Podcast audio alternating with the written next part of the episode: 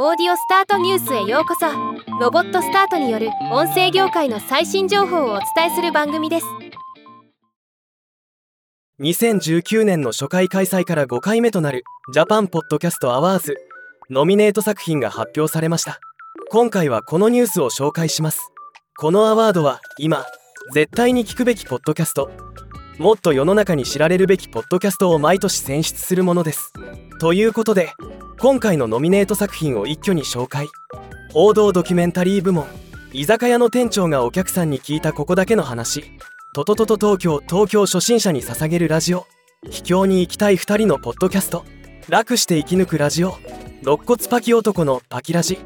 コメディお笑い部門。ガングリオンのハイになるまで。月曜特勤マッシュ。トーマとはじめのボトムラジオ。夜の農家農系バラエティ。ワクワクラジオ十分ラジオ。教養部門。子育てジャンヌダルク子育てのラジオティーチャーティーチャー。十分天体話。週が好きすぎて。楽しく広告人学を学ぶアドバタラジオ。デザポデザインがしたい人のためのポッドキャスト。カルチャー部門。あんまり役に立たない日本史。ハイプレースウェーブハイナミ。真夜中にゲー。漫画760ワインの輪。